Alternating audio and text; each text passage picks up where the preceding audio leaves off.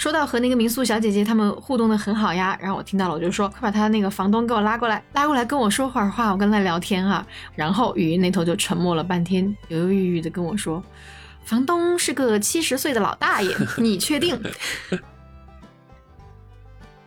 第一次当房客，真的就像是去人家家做客一样嘛。其实我是很紧张的。然后我记得 Debra 那天跟我聊很晚，就是聊我们的工作，聊孩子的学校，甚至会聊到，哎，如果是单亲家庭在新西兰带孩子，他们的福利又是怎么样的？然后哦，那天晚上我们聊得特别激动，晚上快十点了，他说走，我带你去爬山，他带我去看瓦纳卡的夜景。他们家的什么呃蹦床呀、秋千啊、小泳池啊，都是他爸比给他搭的，因为他说我们家缺钱，有没有幸福感扑面而来？呃，这种缺钱我也想去。嗨，小伙伴们，大家好，欢迎来到范范旅行只住民宿，我是范范。大家好，我是雪峰。范范和雪峰这两个名字啊，会在以后的节目中高频出现。所以今天呢，先给大家自我介绍一下，让大家可以在脑海里跟着我们的故事，了解一下这两位每周都会来跟大家神叨叨的唠一期播客的人是个什么形象啊。好啊，OK，你先来。好的，嗯，大家都知道我叫范范了嘛。然后我跟雪峰呢，都有一个这几年就是在旅行行业比较潮的身份，我们都是民宿房东。大家可能会说，等等，你这个民宿房东是个什么行业啊？房东不应该都是那个？包租婆烫个头，叼个烟，催你交租的那种吗？雪峰，你知道吗？就是有一次我跟人在线上语音聊天，然后他们在那个江西的千户苗寨玩，嗯，就住到了一个很有趣的民宿。然后说到和那个民宿小姐姐他们互动的很好呀，然后我听到了，我就说快把他那个房东给我拉过来，拉过来跟我说会儿话，我跟他聊天哈。然后语音那头就沉默了半天，犹犹豫豫的跟我说。房东是个七十岁的老大爷，你确定？其实，呃，听到这儿的小伙伴都应该已经搞明白了嘛。民宿主理人和房东老大爷的区别，像我们范范只是兼职开着一套小民宿，嘻嘻哈哈的跟自己的房客聊成都哪儿拍照好看啊，哪儿的火锅好吃呀，几点去熊猫基地看熊猫最乖啊。所以说，所以说像范范这样的自来熟房东，每个房客只要你愿意，都能和他称兄道弟的，直到你。你的旅途结束哦。没错，是这样的。用民宿这种方式旅行哈，我觉得确实会让我跟房客呢都能遇到很多好玩的故事。而且我自己的旅行呢也会选择民宿，就是在世界各地旅行的时候，跟世界各地的小伙伴都做朋友。不仅是在旅途中，甚至是延伸到了旅途之后，这种友谊也可能会延伸到我们日常的生活中。我觉得这是一个很好玩的事情。对。但我觉得雪峰同学可能就很不一样哈，他用了一个很牛逼的团队。说我的事儿啊。对，雪峰用了一个很牛逼的团队，就是把就是我们比如说到晚的房客呀，然后我们会给他留灯，然后给每个房客都手写一个欢迎灯牌，然后还有这些，反正所有传递民宿情怀这些事情给系统运营化了。所以我觉得，嗯，关键是你的房客评价都还很好啊，这很不容易。这也是为什么我说我跟范范是两个非常极端的民宿房东嘛。就是因为斜杠一套民宿，当个乐天派的小房东，和我这样的成规模、成系统的运营很多套的房子，都是包罗万象的民宿圈里特别常见的一件事情。对对对，我和范范在民宿这个行业四年多了嘛，也算是有我们自己的一些视角和认知，也是因为这几年的积累吧，加上我们都是爱饼这个民宿平台上的。房东小队长范范还是去年爱饼年度房东大奖的得主，所以我们结识了一大波的爱旅行的有故事的房客和房东们。虽然我们每个房东啊，特别是呃像我这样的斜杠房东，斜杠前面的那些身份差异都蛮大的。比如说啊，某个五百强的高管啦，某个著名的摄影师啦，然后某街道办的协调员啦，或者是什么爱民体验达人，某四合院的业态探索者，或者是一个纹身师，甚至是一个全职妈妈。但是呢，因为大家斜杠后面大家都有一个相同的身份嘛，就是热爱旅行的房东，所以在这里能跟大家讲好玩的故事就太多太多了。嗯，对啊，就有点像你第一个 demo 你说的嘛，大家虽然道不同，但志合。嗯嗯，而且我觉得在旅行中爱住民宿的人啊，都有一个相同的特征，就是，呃，都能够挖掘到旅途中的更多的乐趣。通过民宿，对对对，住民宿本身我觉得就很容易达成深度旅行嘛。嗯，这也是应该啊，我们这个行业即使在疫情以后啊，还能有这么多人都很热爱的 原因吧。就是我们这行业生动有趣又有魅力，而且我们民宿圈的那些房东啊、房客啊。真的，我觉得随便拉几个上来讲，都能有层出不穷的那种奇思妙想，还有来自四海八荒的故事。对，所以我们播客应该永远都不会缺嘉宾，对吧？对，这倒是。嗯，哎，那范范，你入行这么多年嘛，应该还比我还长一点点，嗯应该会有更多的房东或房客的朋友吧？我觉得。我觉得我应该比你多，全职或者斜杠的民宿房东都有嘛。嗯而且我还收集了很多很有爱的房客啊，那些，呃，因为我跟房客是直接沟通的嘛。嗯，那以后我们节目找嘉宾的名额就多让你一点啦。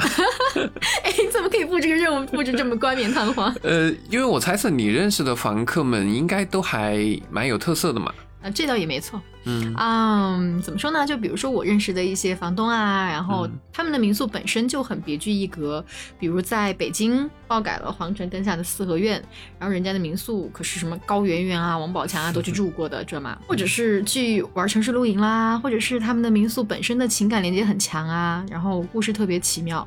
就嗯，打比方，一个民宿预定的 app 是怎么被大家用成一个国际社交软件的？你能想象吗？或者一个你以为它只是一个啊、稍微比较健谈的民宿房东啊，就他带你去故宫，然后分分钟 carry 全场。碾压导游，就算是我和雪峰，就是我们俩在民宿圈嘛，刚才也说，就算是比较极端的两种房东。嗯，对，特别的极端，完全不一样。所以嘛，我们的节目呢，虽然是我们两个民宿房东的视角出发，嗯但是我们绝对是一档很不一样的有旅行深度的播客节目。嗯我们不会照本宣科的讲某一段历史或者是某一个城市的文化，但是我觉得你能在这里哈认识很多有趣的人，同时听到属于那些城市或者景色背后独有的思考。嗯，对的，也是一种不一样的旅行温度吧。我觉得每一段有好房东罩着的旅途，一定都比住冷冰冰的酒店肯定要有趣的多，肯定也会获得更好的体验。嗯，虽然是由我们两个民宿房东发起的播客嘛，但我觉得在我们这儿绝对不止民宿。嗯、绝对不止。虽然我们的雪峰同学要讲个什么经营数据，那直接是受到爱彼迎房东学院开专栏邀请的，好吧？但放心，这里没有他的数据专场。想听数据的小伙伴，自己在专辑下面的创作团队里面找他私信去。哎，但范范，我其实还蛮好奇的，你经营民宿也好几年了嘛，嗯，你为什么一点都不在意你的经营数据啊？谁跟你说我不在意的？我很在意房客给我写的评价呀。啊，我会去数的，我会去数他们谁写的字数更多。字数多，但是啊，确实就像你说的那种啊，就比嗯如我知道你说的是成本啊、利对润啊这一类的东西，我嗯确实不怎么清楚，因为因为是这样的，就是呃，民宿的日常开销嘛，跟我嗯自己的一个开销就在同一个账户里面开支，所以嗯我应该算是就是我我我懒得去计算嘛，我我是那种典型的懒得计算成本型房东，嗯。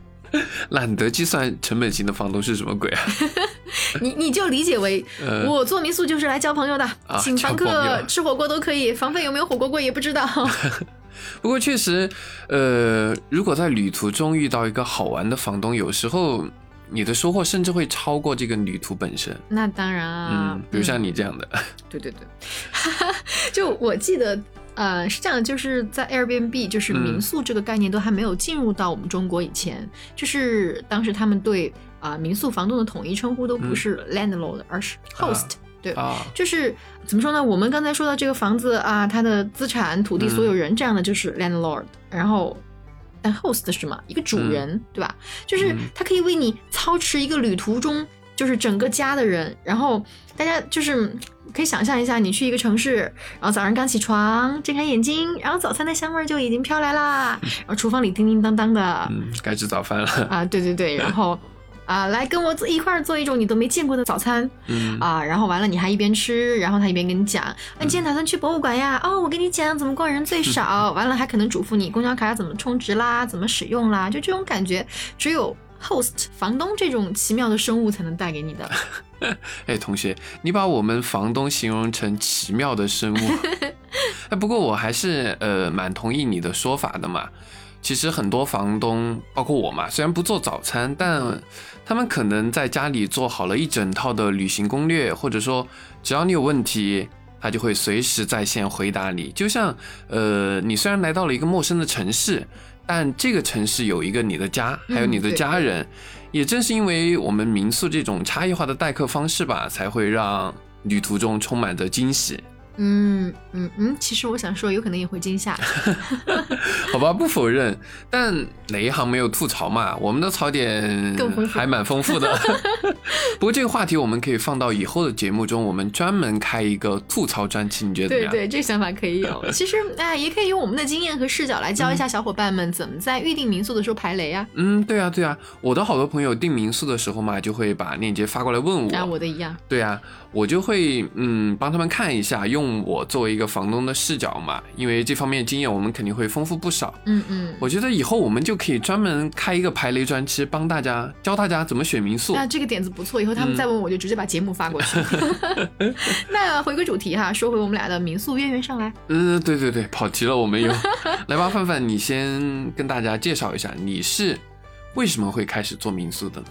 嗯，为什么做民宿这个话题，可能还是要就是回到我刚刚认识 Airbnb 这个 app 的时候，嗯。就是我是一七年开始做房东，但是我是呃一五年就注册了爱彼迎，然后一六年第一次用这个 app 旅行，嗯。当时是在新西兰的瓦纳卡，我认识了我的第一位房东，她的名字叫 Debra，嗯。然后呢，她的丈夫还有女儿都是我的房东嘛哈。然后那次旅行可以说我受他的影响很大，就是嗯，因为受他的影响才决定做房东的。然后嗯，Debra 是一个学校的心理咨询师，心理咨询师啊，心心理咨询师有这么好笑吗？对，不是，我是觉得我们房东的职业覆盖确实是蛮广的，各种斜杠。嗯，对嘛。嗯然后 Debra 和就是我的妈妈，她同岁，啊然后我都在度蜜月了，就他女儿才八岁。哇，所以他就非常赞叹，哎，我妈妈怎么有我这么大的一个女儿？还跟我聊了很久，两个国家就是关于带孩子的差异的话题。呃，等一下，当时你好像还没有孩子吧？你确定你能接得上话吗？当然是，啊、有些话题是嗯后来才慢慢回味过来的，但当时你知道吧，第一次当房客，真的就像是去人家家做客一样嘛。其实我是很紧张的，就所以我非常认真的想要当一个好房客，嗯然后。加上教育观念本身又有很多差异，所以能聊的还是挺多的。嗯然后加上我那个时候英文也很差，连笔带划的。然后见面第一天，然后我记得 Debra 那天跟我聊很晚，嗯就是聊我们的工作，聊孩子的学校，甚至会聊到，哎，如果是单亲家庭在新西兰带孩子，他们的福利又是怎么样的？嗯然后哦，那天晚上我们聊得特别激动，晚上快十点了，他说走，我带你去爬山，他带我去看瓦纳卡的夜景。这么溜，那是最后夜景怎么样嘛？夜景确实不错啦，嗯就是瓦纳卡是一个很小的小镇，它在山坡上就是俯瞰那些弯弯曲曲的小路啊，然后被路灯照得像小时候的走的迷宫一样。嗯然后它虽然就是离皇后镇很近嘛，但无论白天还是晚上，它都很宁静的那种。他们房子就在山脚下吗？我听你的意思。啊，对啊，对啊，他们家的房子就是一个那种既原始又很现代的那种大木屋，就是 对对，它的外观很有味道。就是嗯啊，雪峰，你可以想象一下，就是如果你嗯去你圣诞节嗯去逛太古里，嗯然后你在太古里的广场中央就是摆展的那种大木屋，啊，就是那种氛围。哎呦，我有画面感了，确实蛮有圣诞氛围的。对，然后然后他们家那个木屋是有两层嘛，就是嗯装修很有那种毛利的文化特色，非常的精致，嗯就是各种装饰柜啦，然后调料盒啦、洗漱台啦那些都很有趣。然后他们家连那个就是洗漱台的那个台盆都是木质的，哇，然后就是处理的很精致。嗯然后我就记得他们家。怎么说呢？就是那个楼梯间，嗯然后就挂了一张很大很酷的世界地图，嗯然后地图周围都钉满了来自世界各地的钞票，因为钞票都是他们旅行的时候收集的。呃，那有人民币吗？呃，这个就就确实没有，呃就是就缺这个，因为他们确实没有来过中国嘛，所以我当时就送了他们一张十元的纸币，让他们 钉上。好像喜欢旅行的人都有这个爱好，就是在地图上标标地图。对标足迹啊什么的。对对，我还见过呃一个房东，他们就是很喜欢标他房客的起源。啊，就是嗯，那个那是我在布拉格的一个房东，嗯。然后他的墙上是一大面世界地图，嗯。然后地图它原本是那种灰白色的嘛，但是它那个地图是那种材质，它上下有两层，嗯。然后下面的那一层呢就是彩色的，然后上面那一层就是那种刮奖的材质。嗯。好，然后每来一个城市的小伙伴，他就会把那个刮一下，对，他就把地图上那个刮奖的那个灰色的地方刮掉，然后地图就露出下面的彩色了。嗯所以如果他能集齐全世界的凡客的话，他的地图就会很五彩斑斓这样。等他真的集齐，应该好有成就感啊，会特别圆满。对，就是这样对。嗯然后我们继续说 Debra 家又跑题，就是除了那张纸币呢，我也就是给 Debra 他们家的一个那个就是女儿小小、一个小女生，然后我送了她就是一个有四川熊猫 logo 的钥匙扣给她。哇，你还真的一直在坚持给房东带礼物哎？对啊，我跟你说过嘛，就之前我就是我一直想要当好一个好房客嘛，所以就其实呃，我觉得房东和房客他们之间的这种关系是相互的。嗯，我也很害怕，因为我没有入乡随俗，所以房东觉得我不礼貌啊。嗯，我当时真的，我第一次去住这个 Airbnb 之前，我是专门在网上去查住 Airbnb 注意事项，你知道吗？就是比如我一定啊，我看到要说什么自己要打扫厨房，然后要给房东带礼物，然后要主动跟房东交流，然后我还觉得，哎，这个，而且而且我真的觉得带礼物这个事情哈，是一个就是很好的拉近人与人之间距离的一个传统，就是所以直到现在这么多年，我还是。不管是国内外的旅行，就是只要行程不是特别临时、特别着急，我都会提前给房东准备好小礼物。然后呢，就是可能就是当时我那个小礼物嘛，虽然很小，但是我们家这位八岁的小房东，他还特别礼貌的给我回复了一个他自己自制的那种感谢卡，还是立体的。哇，在后来的十几天行程，我跟你讲，就是一张立体的卡片，我真的是费了九牛二虎之力，才让它在我的行李箱里没有变形，完好无损的回国。你辛苦了，你辛苦了。其实不单单是为了一张卡嘛，也确实是被这个小朋友感动到了，想要留存一些纪念，这样。嗯嗯嗯，我懂你意思。你们在一起那几天。嗯，应该是十分难忘的经历了，我觉得。啊，真的真的，比如，嗯，他们发现我当时我老公很擅长厨艺嘛，所以他们就要跟我们在厨房 PK，然后我老公我老公小 K 嘛，然后小 K 就跟他们说啊，我们的家乡菜可能需要一种调料叫做花椒，嗯啊，其实当时我们都还不知道花椒用英语怎么说，嗯，然后就用手机搜了个图给他们看，然后等我们当天玩了一天回来以后，她跟她的丈夫真的专门就去了一个很远的市场，帮我们找到了一袋花椒。哇，新西兰也可以买到花椒吗？他们是找的中国超市吧？应该啊，可能是吧。就是呃，听他们说是在一个很远的市场里面，就是有很多家店的那种市场里面淘到的。然后我还记得那个包装袋上就写着 Sichuan paper，就是那个 对对，就是那个拼写很奇怪的那种四川。但是这袋花椒我们拿着做川菜其实很不容易的。因为那个花椒味儿都散的差不多了，能理解吗？能理解，能理解。不过，不过他们房东一家也真的很给力，就是怎么说呢？可能是出于礼貌，也可能是确实小 K 的厨艺还不错。他们也不问我们一下这个盘子里哪些是能吃的，哪些是不能吃的，然后他们直接就 把盘子里的花椒都吃的一颗不剩。花椒好可怜啊！他们一家人更更可怜。对，不过他们确实不太擅长做饭，所以可能。我也也不好说，就是说，呃，我们评价他们可能是不太擅长做饭，所以很可怜。因为随后就是我们也蹭过房东家的一个晚饭嘛，然后他们有一条特别鲜美的鱼是瓦纳卡湖新鲜打上来的，嗯但是他们竟然要先把那个鱼给。冻住，嗯，然后用一种非常粗犷的豪放的做法，嗯，就是用我们家小 K 先生的话来说，这么好的食材放在他们手上真的是暴殄天物。嗯，外国人的特色不都这样吗？就是食材很棒，但是做法就很难理解。对，但所以说我们成都的世界美食之都这个名号不是白来的嘛，对吧？对啊，就是这样。嗯，然后他们家还有一个女儿嘛，就是我刚才说的那个小房东，嗯嗯，她叫呃，我我记得我我叫她小秋，她叫名字叫秋露娜，嗯，然后她是个比我还要活泼开朗的一个一个小女孩，比比你还活泼开朗是蛮不容易的了。对，就是我有一天就是吃饭的时候，我就跟 Debra 说哈，我说你家小秋性格真棒，哎，为什么面对陌生人可以这么开朗这么友好呢？然后 Debra 就跟很诧异，他就跟我说。陌生人，他没有把你们当陌生人啊，在他的眼里，你们就是客人啊，你们就是 Airbnb，知道吗？Airbnb 这个词还蛮好的，造的，造的好吧，对吧？对。所以我就觉得啊，自己就跟被表扬了一样，我一定要努力的做好一个 Airbnb。后来那几天，Debra 就非常感激、非常认真的来跟我说啊，谢谢我每天都陪小秋玩儿。但是我真的不知道应该怎么跟他说不用谢哈，因为明明是你们家女儿在带着我补童年，好吗？那几天我跟裘露娜就在他们家的那个前后院大杀四方，然后她看着我就是怎么说呢？嗯。看着他光脚，我都不好意思穿鞋的那种，你知道吗？然后院子里的什么覆盆子啊、草莓啊，被我们吃个精光；蜘蛛都被我们折腾了个遍，你知道吗？新西兰有几百种，就是他们那里才独有的蜘蛛。然后他还邀请我去跳他的什么小蹦床呀。我说：“哎，我那么重，不会给你跳坏吧？”然后他一脸认真的说：“不会，我爸比还要跟我一起跳呢。这个床就是我爸比给我做的。”哇，是他爸爸亲手做的吗？对呀，他们家的什么呃蹦床呀、秋千啊、小泳池啊，都是他爸比给他搭的，因为他说我们家缺钱，有没有幸福感扑面而来？呃，这种缺钱我也想去。对，就是这种感觉，所以嗯真的是何其有幸哈！我的第一位房东就给我诠释了这种最美好的民宿体验，所以是受他们这一家人的影响很大吧。然后回来以后呢，就很想把这种感觉传递下去。嗯，其实你有没有想过，就是嗯如果你不是遇见他们，而是其他的也有着民宿情怀的房东嘛，嗯嗯，他也会把这种情怀传递给你，你也一样的会把这种感觉传递下去的。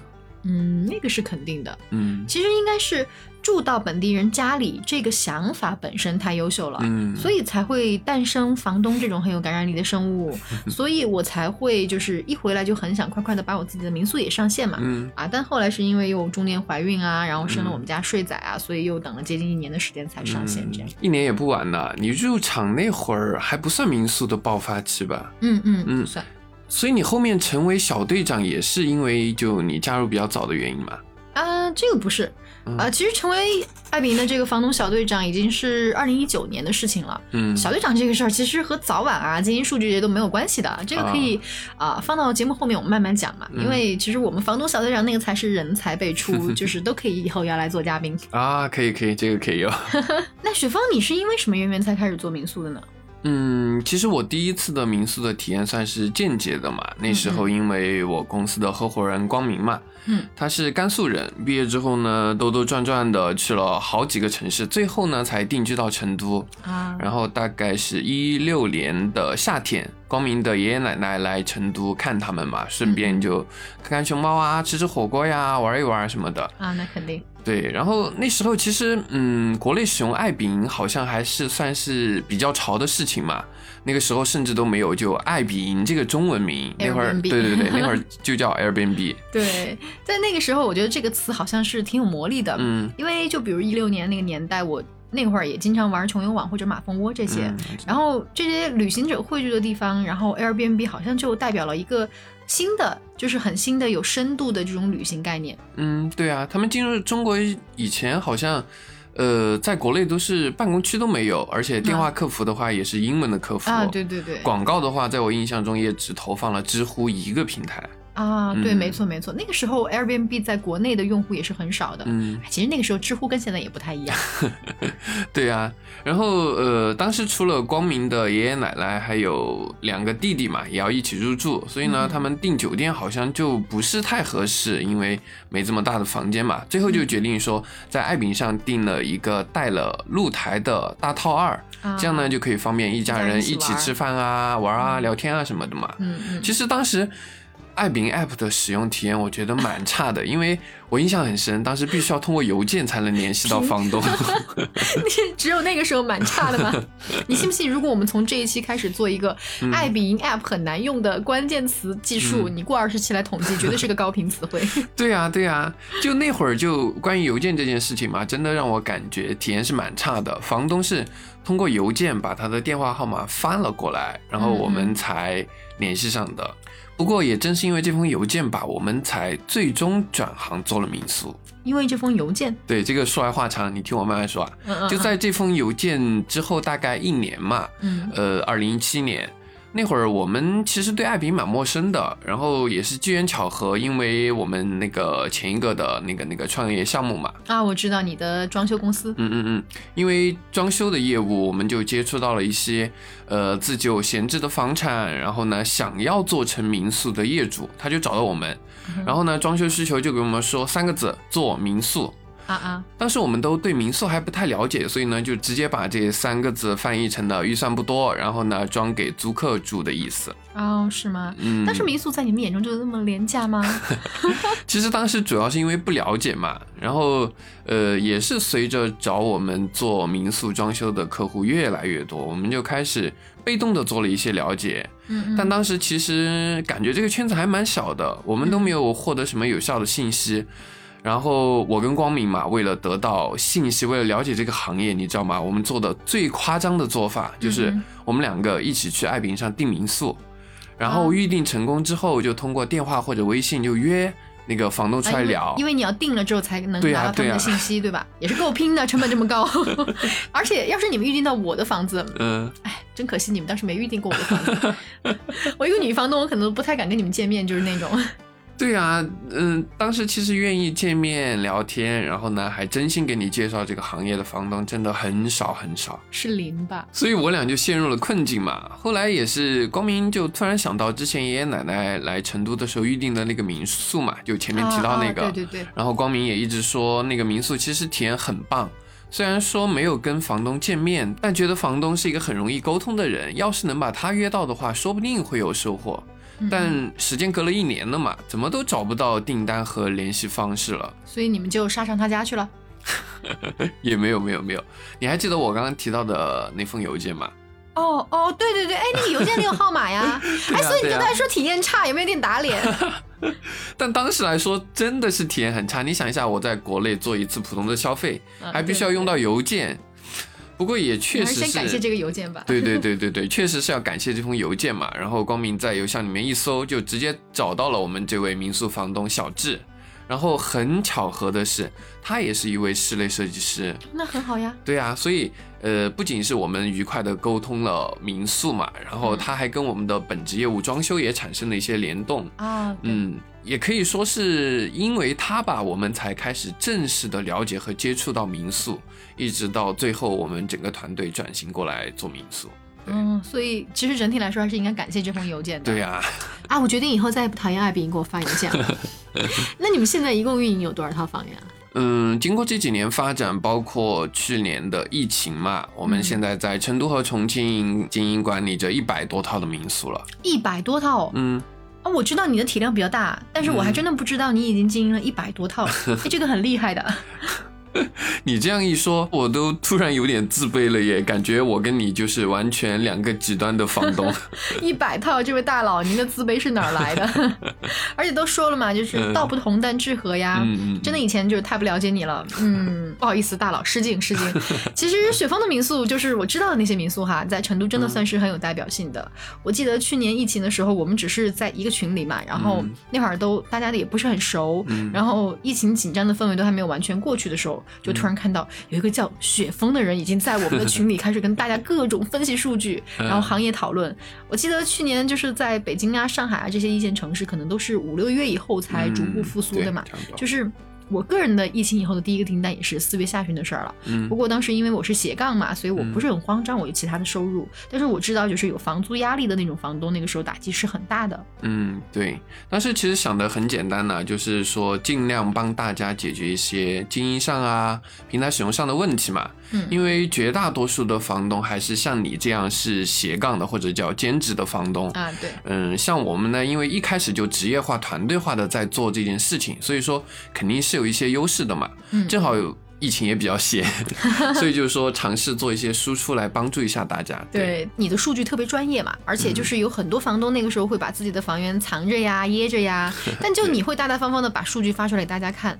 而且我一直是觉得我们家的房源装修是不够好看的嘛，所以我就悄悄的、仔细的看了你很多套房源。哎，是吗？原来你这么早就在悄悄关注我了呀？对呀、对呀、对呀、其实，嗯，我作为一个房东嘛，看你家的各种细节啊、评价这些，我就肯定能知道。虽然像你说的，你们家装修可能不够前沿，但你绝对是一个勤快型的房东。你还看过我们家评价呀？肯定呀，那情怀型可能就是呃懒得计算成本型的翻译，对吧？呃，算是吧。但入住你的房间，我觉得绝对可以印证艾宾的那句 slogan 嘛，就是叫呃像本地人一样生活。啊，又给艾比打广告。而呃，我们的房间风格肯定就要突出很多，相比酒店那种，我们呢就每一间都可以给客人不一样的体验和观感。嗯，对，雪峰的民宿呢，就小伙伴们可以想象一下哈，雪峰家不是那种很浮夸的金碧辉煌啊，也不是那种很随意的居家装修，而且就是跟我上线的，就是一七年那个时候流行的那种什么日式榻榻米秋千风啊，什么羽毛少女 ins 风啊，都不是一个时代的产物了，知道吗？就是感觉民宿的设计感已经在他那里改朝换代了。改朝换代，我可太喜欢跟你聊天了哈。确实，嗯，因为之前经营过装修公司嘛，让我们在设计和施工上少走了很多弯路嘛。但逐渐形成我们现在风格的民宿产品的话，其实还是花了蛮多时间的。这个的话就全靠光明了嘛，我们的民宿才能迭代到现在。这跟我们前一个创业项目是装修还是蛮有关系的。啊，对。哎，什么时候可以听你们俩讲讲你们俩创业的故事？你以前都没怎么听你细说过。可以啊，这是四五年前的事情了嘛，大概。嗯嗯。也正好是因为创业接触到的人和事情很多嘛，就像你通过旅行、通过民宿认识了很多的有趣的人一样。嗯嗯。我们两个第一次见面不就是因为疫情后艾宾组织的那次？去熊猫基地的活动吗？啊，对对对，就是那次一点都不排队的熊猫基地，是吧？对对对，就是 因为民宿这个机缘，我觉得认识的人都有一个特征，就是明明我们才第一次见面，但是都感觉 哎，好像我们认识了很久一样。对一个人啊，然后他的房子、他的环境、他的故事都已经比较熟悉了，或者线上已经参加过好多次活动啦，或者这个人已经在我亲手打造的民宿里都住过好多次了，所以。哎，那个时候我们竟然才第一次见面，那种感觉是挺奇妙的，对吧？呃，这个我倒是非常同意。所以我俩其实也才总共见了两面嘛，第三次见面就决定要一块儿做播客了。第三次你还数过呀？我们俩，对啊，我怎么觉得我跟你认识好几年了？三次，三次就是三次，我也很惊讶嘛，所以就还特地数了一下。哦，对吗？哦，是这样的，天哪！嗯，没事儿，这样嘛。你可以拿我们下期的嘉宾来做做实验，看看你们都总共见过几次面。哎，这个可以有。那我从下期嘉宾开始做实验。我下期嘉宾甜甜，嗯，好呀。那我这样吧，直接先给大家预告一下我们下期节目的主题，好吧？嗯。下期节目的主题呢是侃一下日本的民宿房东、旅行中的陌生人和奇遇人生。我们邀请的两位嘉宾呢都是对日本旅行有丰富经验或者旅居日本多年的民宿房东。啊，所以我得赶紧回忆一下，我跟这位房东到底见过几面啊？下期节目你们俩就可以好好掰扯掰扯了。嗯，好吧，那亲爱的小伙伴们，我们今天这一期就暂时讲到这里。如果喜欢我们节目的话呢，或者期待我们以后更多的故事，一定要点击订阅，也欢迎在评论区给我们留言，我和雪峰会非常认真的回复。我们今天这期就先讲到这里啦，我是范范，我是雪峰，下期再见喽，拜拜。拜拜。